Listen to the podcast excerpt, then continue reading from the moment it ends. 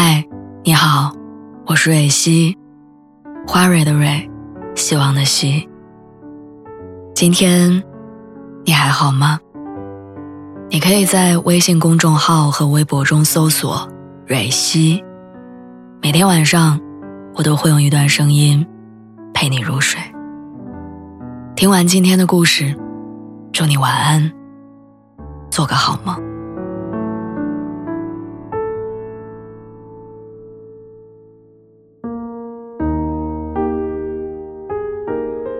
前两天我在微博刷到了这样一个视频，一个年轻人在深夜的街头，看着车水马龙的城市，突然间叹了口气。他说：“到了该自立的年纪，发现身边的大多数人房车双全，事业顺风顺水，而自己却突然失业，还在为下个月的房租，甚至下一顿饭感到发愁。”评论区里有人留下这样一句话：“他说，你知道吗？如果我像你一样，只是失业就好了。现在的我欠着外债，每天寝食难安，我反倒羡慕你的生活。其实这个世界上没有绝对完美的生活，大多数人都是一边仰望羡慕着别人的，一边被别人羡慕着。”曾经有一段时间，我也特别羡慕别人的生活。早上坐地铁的时候，眼看着快要迟到，我只能被迫从家门口到地铁站一路小跑。可是等到过安检的时候，跟安检人员擦肩而过的一瞬间，我猛然发现，他们好像除了检查一下乘客的背包，提醒乘客戴好口罩，就不用再做其他的工作，不再为其他事情烦恼。站在早餐店前买早餐的时候，趁着老板娘转身装包子的十几秒空闲时间，我对比着老板娘和自己截然不同的生活，回忆着自己每天跑着打卡，害怕迟到扣钱的日常。突然间觉得自己的生活好像有着各种各样不如意的地方。晚上回到家，路过家门口前面的一小块空地，一群大妈聚在一块儿。一边跳着广场舞，一边聊着家常。从他们身边经过的时候，心里突然有些羡慕，羡慕他们的自在，羡慕他们不用像自己一样每天赶工作、挤地铁，被困在小小的格子间里，一坐就是一整天。那个时候的我，常常羡慕身边人的生活，常常在不客观的衡量跟对比中，给自己不停的制造一些。别人都比自己更容易的错觉。直到前两天的一个周末，公司临时加了工作，在家办公感到心烦意乱的时候，下楼喘了口气，在走廊拐角处，一位大爷正在收拾着小区里的垃圾、纸壳、塑料瓶，还有散落一地的旧报纸。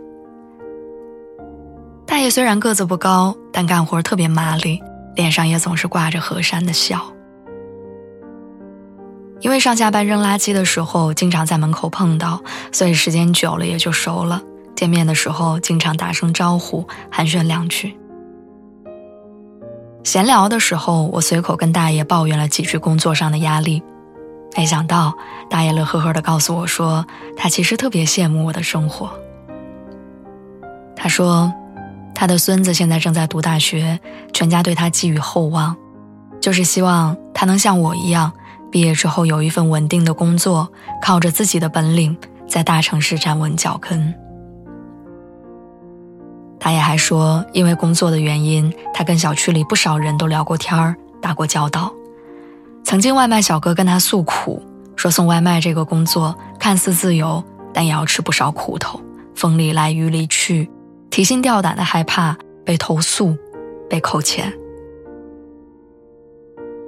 每天跳广场舞的大妈们，看似轻松自在，可是儿女们都不在身边，他们也时常感到孤单。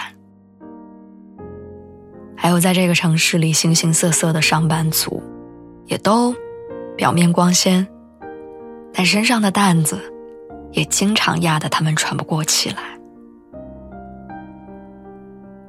我记得《武林外传》里白展堂曾经说过一句台词：“苦和累，你总得选一样。人家的苦，你也未必知道。